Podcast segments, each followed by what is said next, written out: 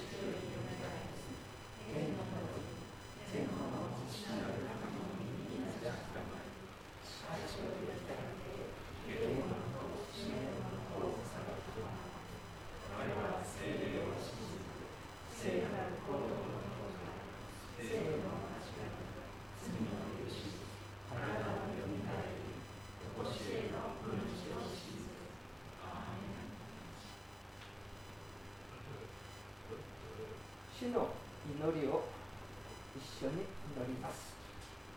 主の祈り天に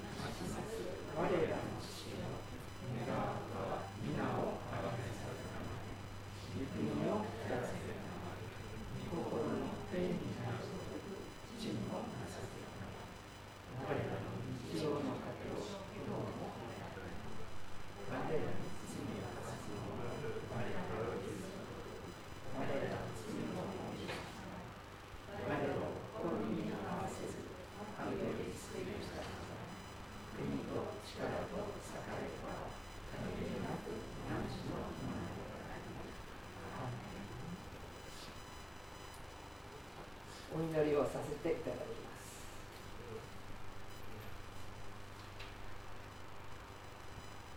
いつも喜んでください。絶えず祈りに励みなさい。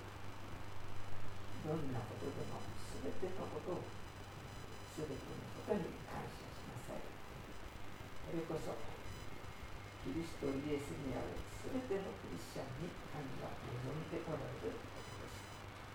神の御心もこの当時に主よあなたの愛にと恵みを祈り求めたいと思っております。天の父なる神様一生の旅路もありがとうございました。今日も良い天気が与えられ愛する兄弟姉妹たちを励ましてお送りくださりありがとうございます。主よどうか今このところにお迎えしてくださっていることを信じます。どうか主よ私たち一人一人があなたを信じ受け入れるそういう思いを持って心を持って死を礼拝したいと願いますどうか死を全能の神様あなたの私たち一人一人のうちに死をそれぞれ恵みの計りに従って与えて今朝も祝福し与えてくださいますようにお願いいたします。主をお願いいたします。同じ牧師豊かに祝福してもら見舞い。に招いてくださいました。我ら一人一人のうちにも主をあなたの豊かな祝福と取り扱いがありますまた時を同じにして主を大きな集まりから小さな集まりに至るまであなたを礼拝するあなたの名によって集まっていることによって主を祝福してくださることで共に主を朝のから年寄りに至るまで神の喜びをあがめるのひとときでありますように主イエス・キリスト様のお名前によってお祈りいたします。座ったままで賛美歌354番を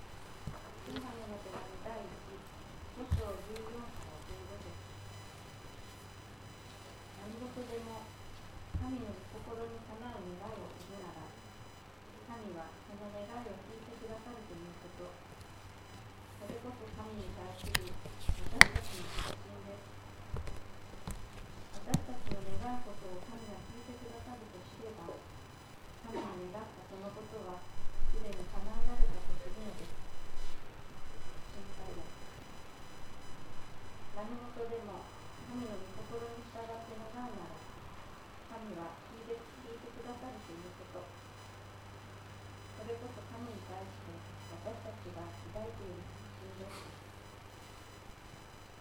私たちが願うことは何でも神が聞いてくださると分かるなら私たちは神に願い求めたことをすでに準備していると思います。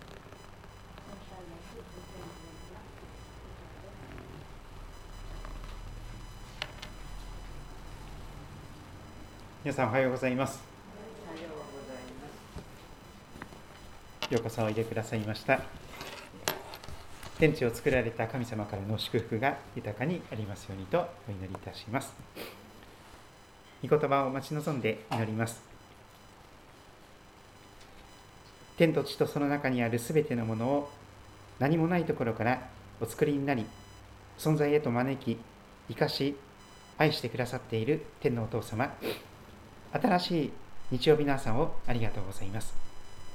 5月最後の日曜日となりました。良い天気を備えていてくださいますけれども、夏を思わせるような猛暑になると予想されております。神様、気候の変化が激しい中にあって、私たちの心と体を続けて守ってください。また何よりも、あなたが私たちの心を命の水の川で満たしてくださり、そして神様からの愛、喜び、平安、そのような良きものをたくさんあなたが心の中にお与えくださいまして、それぞれの生活の場所において、祝福のもといとなっていくことができますように、あなたの素晴らしさをお伝えすることのできる世の光、地の塩となれますように導いてください。主をお語りください。しもべは聞いております。愛する主、イエス・キリストのお名前を通して祈ります。アーメン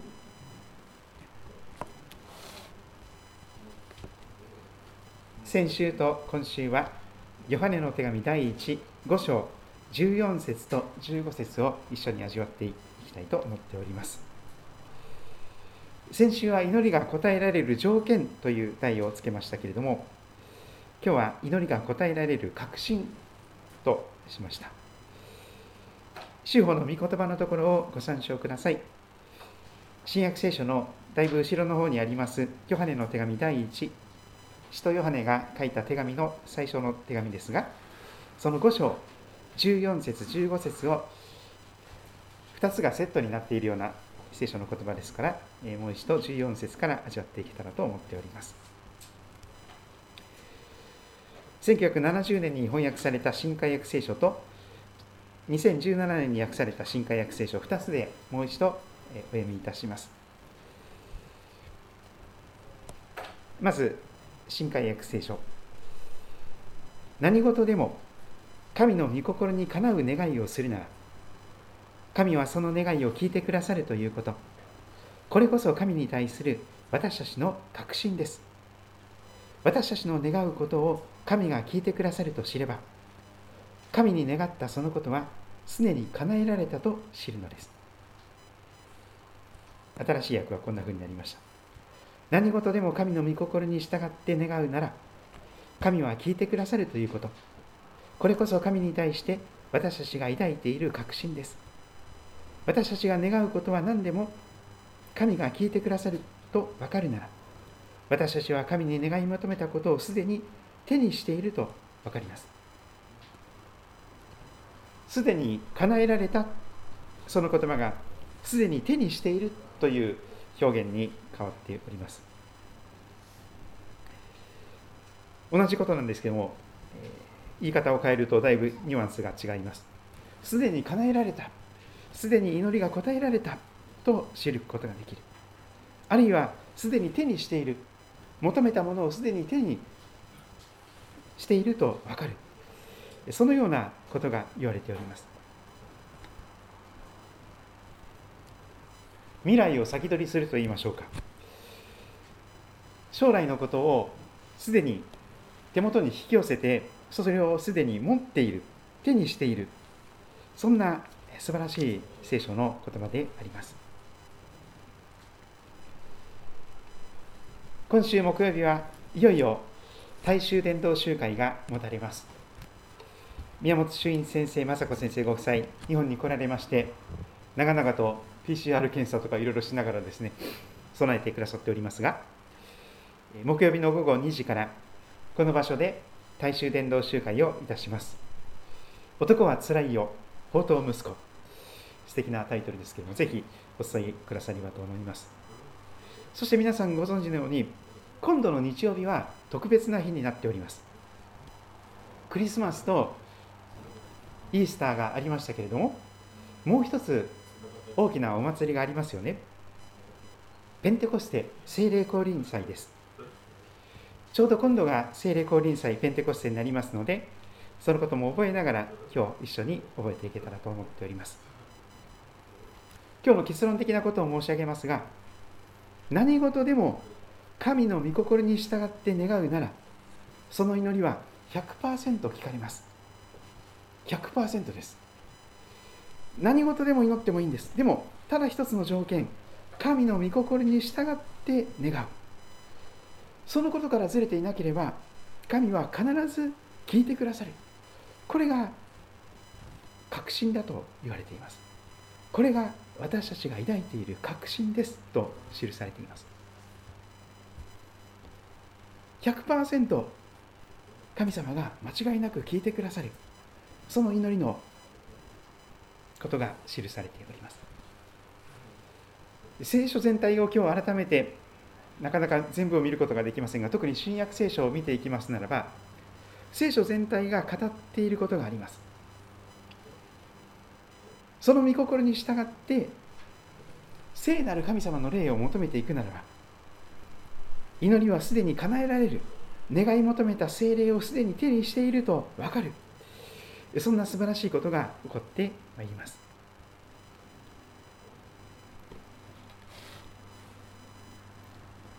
神の御心とは何か改めて今日もう一度問うてみたいと思います。何が神様が願っていらっしゃることなんでしょうか？あなたと神様との関係が関係における御心があります。あなたが生まれてきてよかったと心から言えること。それが神様の御心なんです。もう一度申し上げます。生まれてきてよかったなって言えるようなそういう人生をあなたが生きることを神様は誰よりも願っています。これが神の御心です。これに対してこの世の中はどんどんそれとは違う方に動いています。反出生主義という言葉が流行っておりますけれども生まれてこなかった方が良かったとそんなふうに心から思っている若者がどんどん増えています。なんで生まれてきたんだろう？生まれてこなかった方が良かったなっていうとっても悲しい思いを持っている人たちがどんどん増えているんです。でも神様の御心は生まれてきてよかったと心から言えることなんです。あなたが。それはどんな人生なんでしょうか？時が来ると実を結ぶことができる人生でしょう。やることなすこと全部裏目に出たら生まれてこなかった方がよかったになります。でも少しでも頑張ったことや祈ったことや願ったことが少しでもその結果を見ることができたならばそれが答えられる兆しでもいいんです。それでもわずかな実を結ぶことができたとすればそれは本当に大きな喜びになっていくでしょう。また年を重ねていってもみずみずしい若々しい人生それは生まれてきてよかったという人生ではないでしょうか。その葉は枯れない。あのクリスマスツリーのようなエバーグリーンいつも青々しいみずみずしいフレッシュなその心と体を持っているならばその人生は本当に生まれてきてよかったと言える人生でしょう。さらに聖書は桁外れの祝福を語っています。そのなすことは全て栄える。やることなすこと全部裏目に出ない。そのなすことやることなすこと全て栄える。それは本当に生まれてきてよかったと心の底から言える最高の人生ではないでしょうか。そんな神の御心に生きるために何よりもあなたが必要とすることがあります。それはイエス・キリストという方を信じ受け入れるということです。そしてその方の真理の御霊と言われますがうちに住んでくださるイエス様とも言われますが聖なる神様の霊聖霊をいただいて聖霊に満たされて生きる。その時に本当に生まれてきてよかったと言える人生になってまいります。聖書の言葉を喜びとすることもできるようになるでしょう。自然と昼も夜も聖書の言葉を口ずさみたくなります。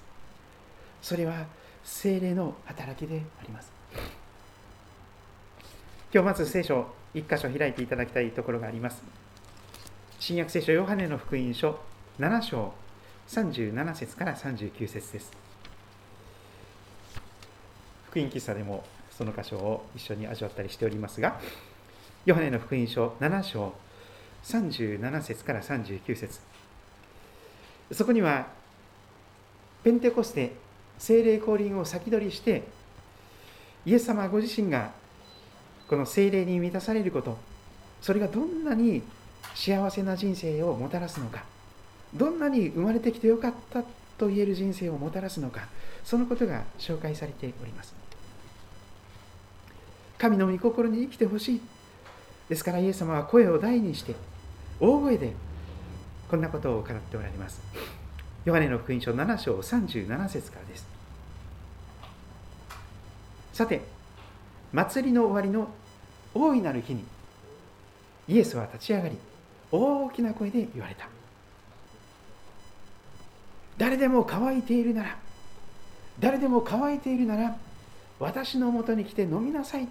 というのです。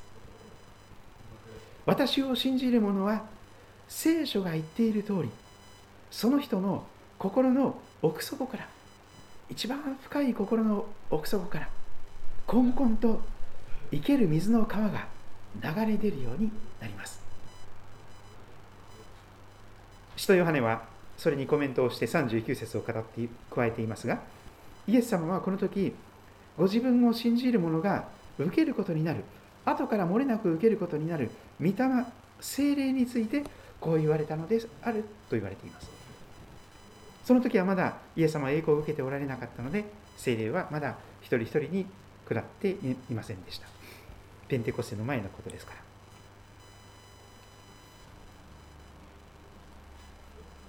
私はこの埼玉に来る前に愛知県に住んでおりましたけれども愛知県で今農業をやっている人は大変なことになっておりますね。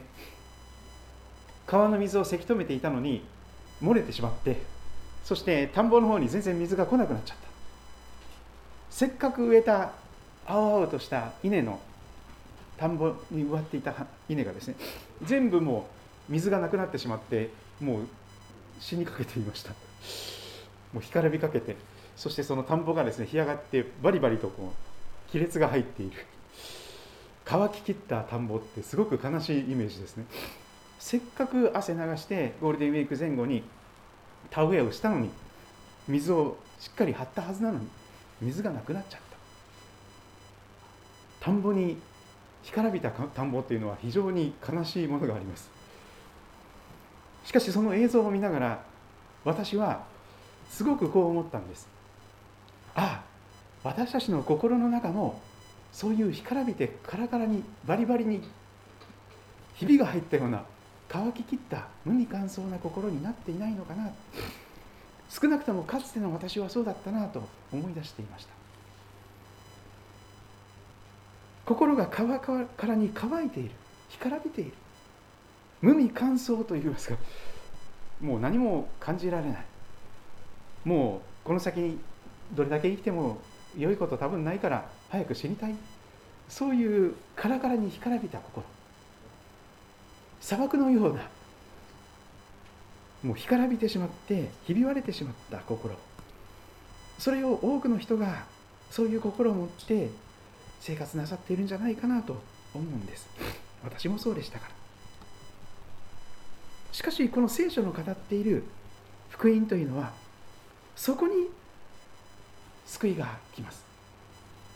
誰でも心がカラカラに乾いているならまだ足りないまだ足りないもっと足りないもっと欲しいと願い乾いているならそれを何かアルコールとかショッピングとかさまざまな快楽で埋めよう埋めようとしているけれども全然乾きが止まらない。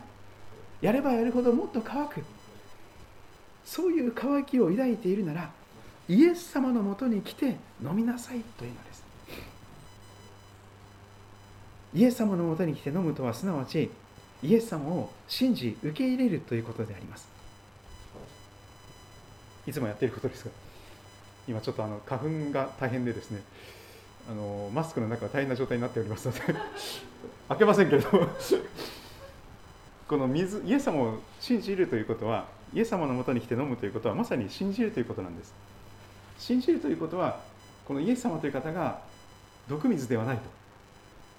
ばい菌の入った汚い水でもないと。イエス様は本当に命の水なんだ。ということでイエス様を受け入れる。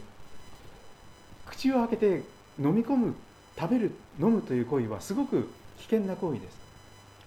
鳥取県あたりでですねたくさん生のお魚食べていたらですねこの霧で胃が刺されるような痛みが突然襲いかかってきてアニサキスという病気ですよね。寄生虫がこのいてもうものすごいことになったりします。食べたり飲んだりするということは毒を飲んだり食べたりしたら死んじゃうんです。すごく危険なことです。すごく危険なことです。ウイルスを持ったものを飲んだら病気になっちゃうんです。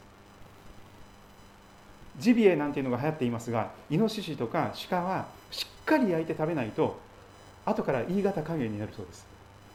ものすごい激臭がもう忘れた頃にですね肝炎になって死にかけて病院に来て調べたら何ヶ月か前にジビエを、えー、半生で食べちゃった。っていうことでそこにある寄生虫がですねあのその病原菌が悪さをし始めた。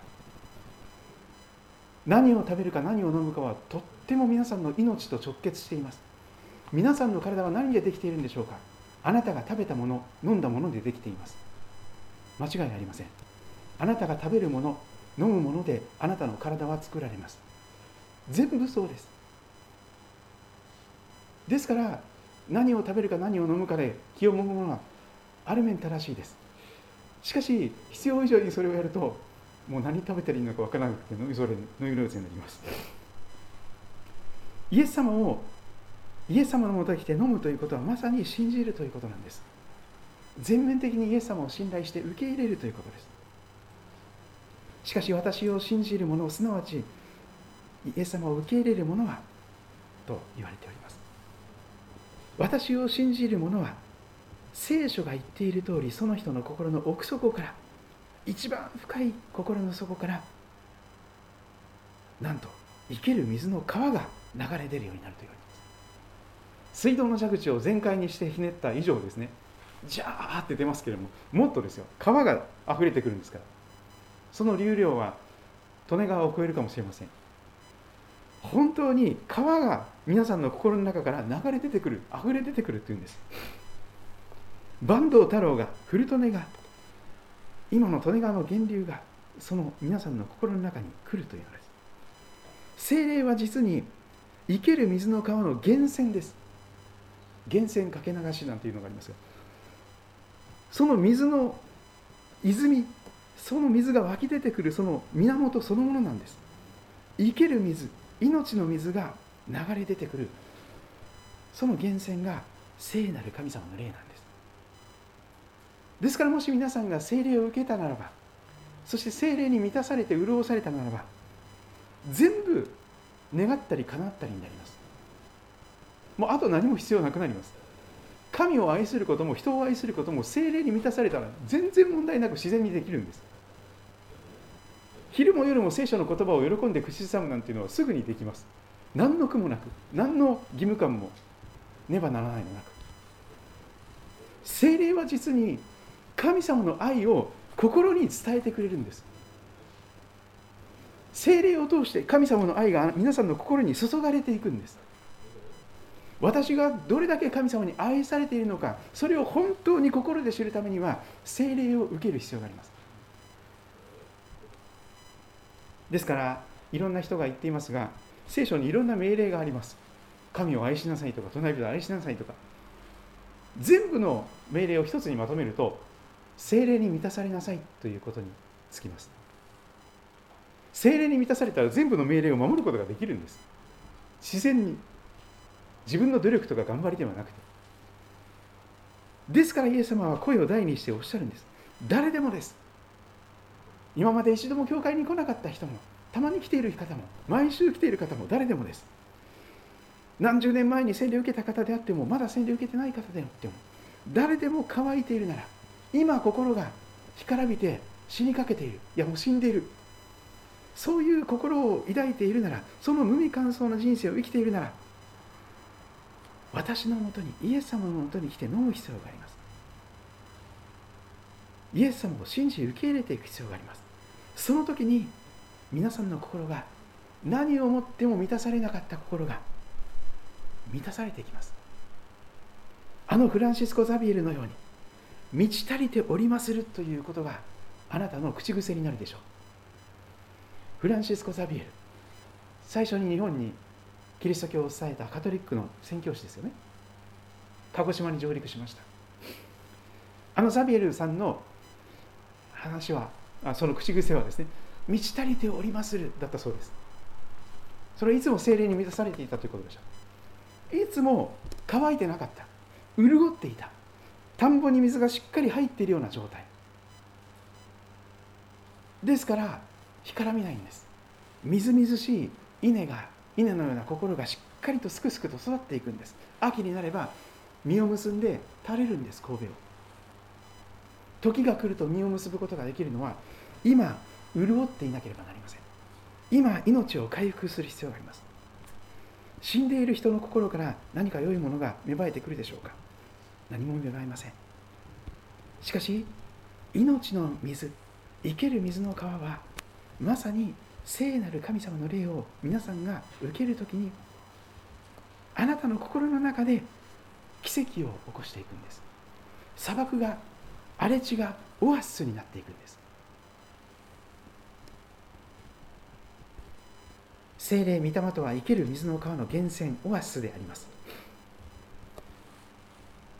実は新約聖書は少なくとも御心といったら何かというと精霊で満たされることだと言っているように思います。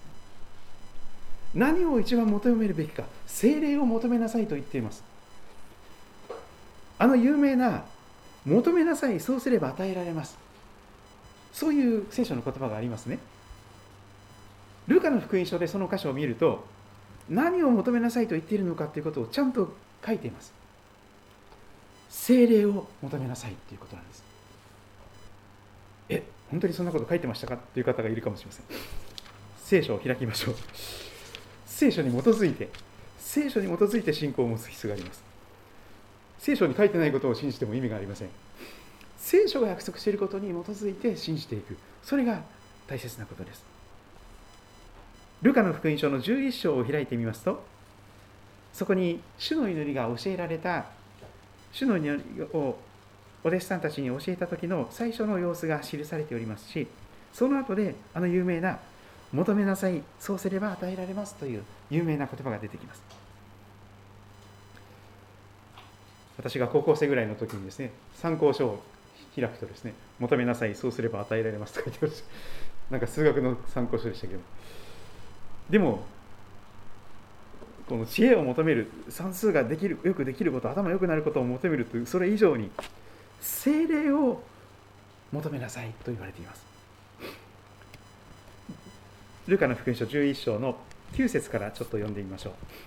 13節まで読みますとその結論が分かります。ルカの福音書11章の9節からです。ですからあなた方に言います。求めなさいそうすれば与えられます。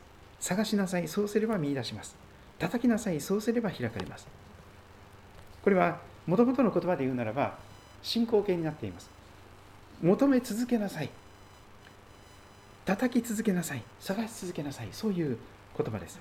祈りが応えられるまで願っているものが与えられるまで求め続けるそういう粘り強さが求められています。しかし誰であっても求めるものは手に入れ探すものは見出し叩くものには開かれると約束があります。そして11節から親子関係の中でこんなことが語られていきます。あなた方の中で子供が魚を求めているのに魚の代わりに蛇を与えるような父親がいるでしょうか。卵を求めているのにそそりを与えるような父親がいるでしょうか。ですからあなた方は悪いものであっても悪いものであっても自分の子供たちには良いものを与えることを知っています。それならなおのこと天の父はご自分に求める者たちに精霊を与えてくださいます。と書かれています。求めなさいそうすれば与えられますというその文の流れの中で精霊を与えてくださると結論付けられています。そうなんです。何を胃の一番に何を切に求めるべきか。精霊です。聖なる神様の霊御霊とも言われます。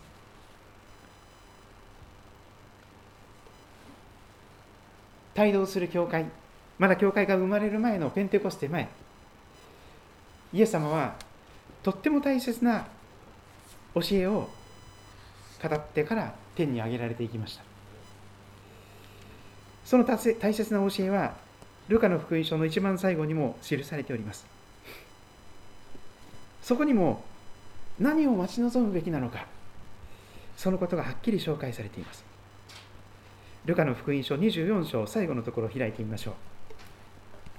復活なさった後に天に上げられる前にイエス様がおっしゃった大切な大切な言葉です。ルカの福音書24章49節ですね。そこも本当に素晴らしいこれは外してはいけない忘れてはいけない言葉ですからしっかりと確認したいと思います。ルカの24章の49節です。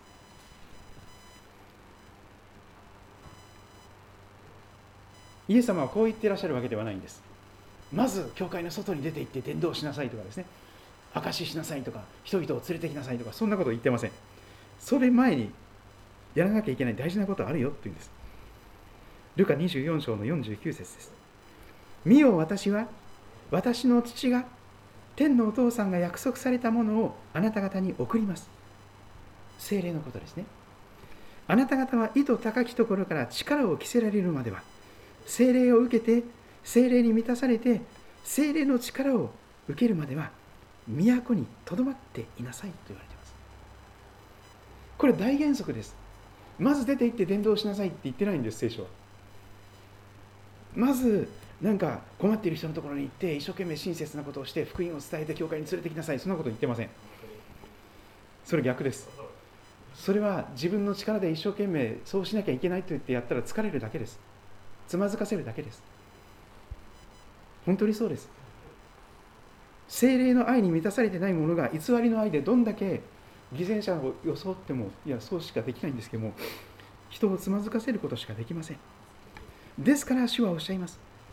私の父が約束された精霊を送るからそれまで少し待って待ち望んで心を一つにしてその約束の精霊を待ち望み都にとどまって待ち望めとおっしゃるのです。ルカの福音書の後編にあたるのが使徒の働きですね。同じルカが書きました。お医者さんをしていたルカさんがパウロ先生と一緒に世界を旅してそして使徒の働きもルカの福音書の後編として下巻としてまとめていっております。使徒の働きの一章も開いてみましょう。ペンテコステの前にイエス様はとっても大切なことを繰り返されます。ルカの福音書の一番最後でも繰り返されたんですが使徒の働きの一番最初でも繰り返されます。それが蝶子貝のように両方を結びつけています。とっても大切な約束なんです。使徒一章四節五節。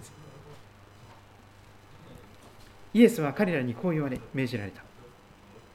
エルサレムを離れないで。今日でならば教会を離れないで。私から聞いた父の約束を待ちなさい。待ち望みなさい。精霊です。エルサレムを離れないで私から聞いた父の約束を精霊を待ち望みなさい。バプテスマのヨハネは水でバプテスマを授けましたがあなた方は間もなく精霊によるバプテスマを授けられるからですと言われています。精霊が漏れなく与えられていく。身分の違い国籍や文化の違い言葉の違い肌の色の違い全てを超えて性別も超えて精霊が漏れなく求めるものに誰にでも与えられる。ですからですから心を合わせてその精霊を待ち望むようにと言われています。そして8節。使徒の働き一章8節。精霊が与えられるとどんな素晴らしいことが起こるのかということが記されています。しかし精霊があなた方の上に臨む時望まれる時あなた方は力を受けます。ダイナマイトという言葉の語源になった言葉です。爆発的な力があります。あなた方は圧倒的な精霊の力を受けます。愛する力です。問題を乗り越えていく突破口を突き破っていく力です。閉塞感を突き抜けていく力です。マンネリ化を突き抜ける力です。精霊があなた方の上に臨む時あなた方は力を受けます。そしてエルサレムユダヤとサマリアの全土さらに地の果てにまで私の証人となります。とおっしゃるのでした。お分かりになるでしょうか？福音書が新約聖書が繰り返し繰り返し神の御心だと言っていることは精霊を求めることです。そしてあなたが精霊を受けて精霊に満たされること。それが一番の御心なんです。そうなると本当に生まれてきてよかったと言える人生になるんですから。それだけが必要な唯一のことでしょう。精霊を受けるならば十字架の意味分かります。私の罪のためにイエス様が十字架に死んでくださったというのがはっきり分かるんです。言葉を変えるならば私がイエス様を十字架につけて殺した張本人になったということが分かります。でもそれは精霊に言わなければ分かりません。そして今も生きておられる復活のイエス様ということが分かります。見なくても目で見えなくても心で信じることができるようにうちに精霊が触れてくださるんです。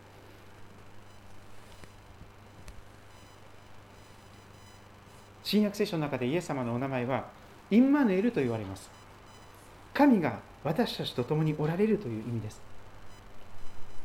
神が私たちと共におられる。それは今風の言葉で言うならば神が寄り添っていてくださるというような表現かもしれません。神がいつも私のそばに寄り添っていてくださる。しかし精霊はそれ以上のことをあなたに保証します。寄り添うという言葉はまだ距離があるんです。肌と肌が触れ合ってぴったりくっついていても寄り添うという言葉はまだ距離があります。心の中には触れることができないんです。肌に触れることができても。寄り添うじゃなくてうちに住んでくださるんです。ですから精霊は内住のキリストと言われます。本当にかゆいところに手が届く方なんです。私たちが自分の力で祈れない時精霊がうちに住んでくださる精霊が言いようもない深いうめきを持ってあなたの代わりに一生懸命お祈りしてくれるんです。え聖書のどこにそんなこと書いてましたか？素晴らしいローマ人の手紙にありますよね。ローマ人の手紙の8章最高峰にあります。精霊について。実に精霊は素晴らしい助け手です。ローマの8章26節を見ますと何をどう祈ったらいいかわからない時祈れない時にどうしたらいいのかということが記されています。クリスチャンでもそういうところありますよね。もう本当に疲れちゃったとか落ち込んじゃったとか気分がもう暗くなっちゃってもう悲しくなっちゃってもう力が出ないとかもう布団かぶって寝るしかないみたいな時がありますけど祈れない時どうしたらいいのかここに答えがあります。ローマの8章26節。同じように御霊精霊も弱い弱っちい私たちを助けてくださいます。私たちは何をどう祈ったらよいかわからないんです。わからないんです。御心がわからないんです。御心にかなった願いをするなら100%聞かれると言われても御心ってよくピンとこない。わからん。祈何をどう祈ったらいいか分かりません。でも大丈夫です。あなたのうちに住んでくださる御霊精霊ご自身が言葉にならないうめきを持って取りなしてくださるあなたの代わりに必要なことをお祈りしてくださるというんです。人間の心を探る方は御霊精霊の思いが何であるかを知っておられます。なぜなら御霊は神の御心に従って生徒たちのために取りなしてくださるから。実に新約聖書の新約というのは新しい契約ですけれどもそれは精霊に関する契約だったんです。かつての古い契約では特定の人にしか精霊が与えられませんでした。しかし新しい契約は違うんです。誰にでも求めるなら誰にでも精霊が与えられてその人の心の中に住んでくださってそして全ての閉塞感を吹き飛ばして元気はつらつオロナミン C を飲むよりももっと元気はつらつになってですね。ちょっと古いかもしれません。すみません。リポビタンデーとかでしょうか最近は。もっと古いですね。すみませんとにかくなんかドリンク剤とかですね。あのなんかそのカフェインがいっぱい入ったような飲み物を飲むよりももっと力が出ます。さあ分かってきたでしょうか。何事でも神の御心に従って願うなら精霊を願うなら神は聞いてくださる。100%間違いなく。必ず答えてくださる。これこそ神に対して私たちが抱いている確信です。私たちが願うこと特に精霊を求めることは神が必ず聞いてくださると分かるなら神に願い求めたことをすでに手にしている。精霊をすでに受けた。受け叶えられたと知ることができる。感謝することができる。それほどに祈りが答えられる確信を特に精霊に満たされること精霊を受けることに関してそれが御心でないはずがありません。繰り返し繰り返し語られてますから。来週ペンテコステにも見たいのですが精霊に満たされなさいと聖書は語ります。特に新約聖書は。お酒に満たされるのではなくて精霊に満たされよと言われます。なぜかお酒はあなたを幸せにしません。病気にするだけです。自分をごまかすことしかできません。一時的に。しかし精霊に満たされるならば本当に生まれてきてよかったと言える人生になるんです。お酒飲めば飲むほど生まれてこなかった方が良かったと言える人生になってしまうんです。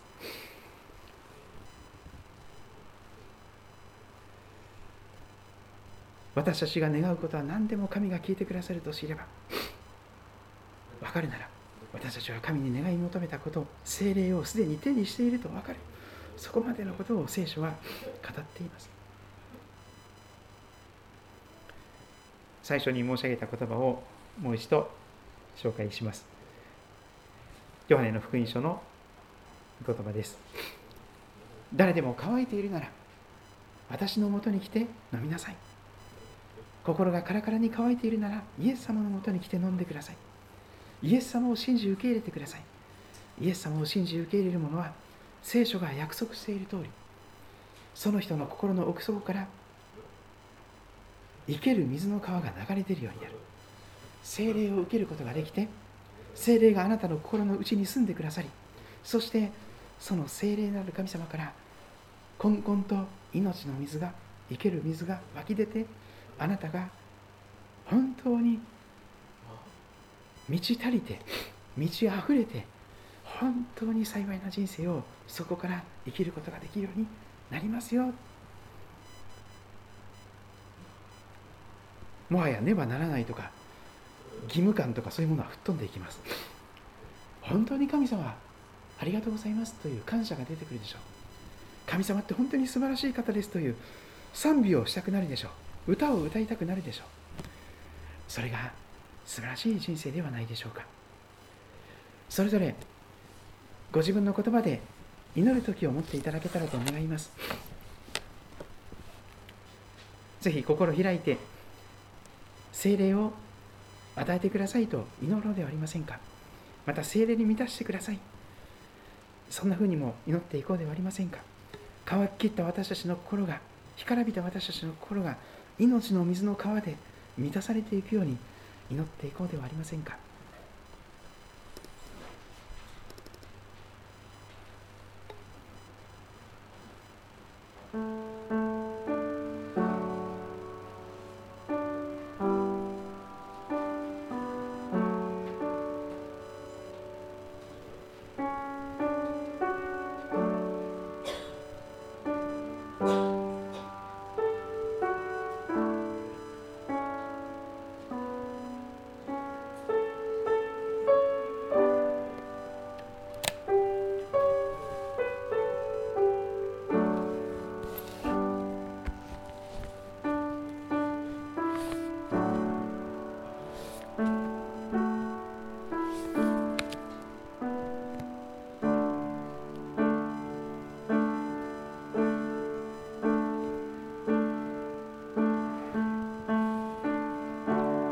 誰でも乾いているなら私のもとに来て飲みなさい。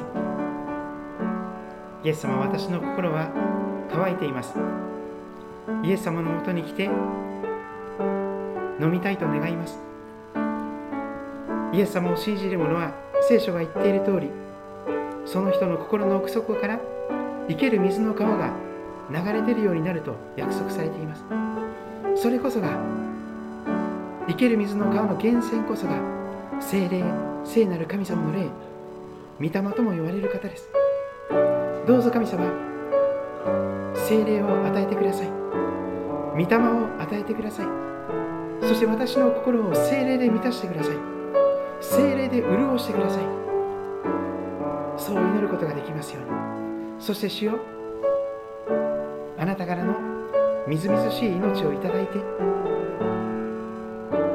さんの水を張られた田んぼのように流れのほとりに根を下ろし昼も夜も御言葉を喜んで口ずさみそして昼も夜も聖なる神様と共にイエス様と共に精霊と共に生活しそして神様時が来ると実を結ぶことができる人生その葉っぱが枯れない人生何をしても栄えるというほどに本当に生まれてきてよかったと言える最高の人生を生きることが御心ですから。神様その御心に生きることができるように。私のこの無味乾燥な人生におきましても本当に素晴らしい奇跡を起こしてくださいますように。どうぞよろしくお願いいたします。精霊を待ち望みます。どうか神様恵みの雨を精霊の雨を豊かに降らしてください。そして主よ乾ききった心があなたの恵みの雨によって精霊の雨によって満たされますようによろしくお願いいたします愛する主イエス・キリストのお名前を通して感謝してお祈りいたします。アーメン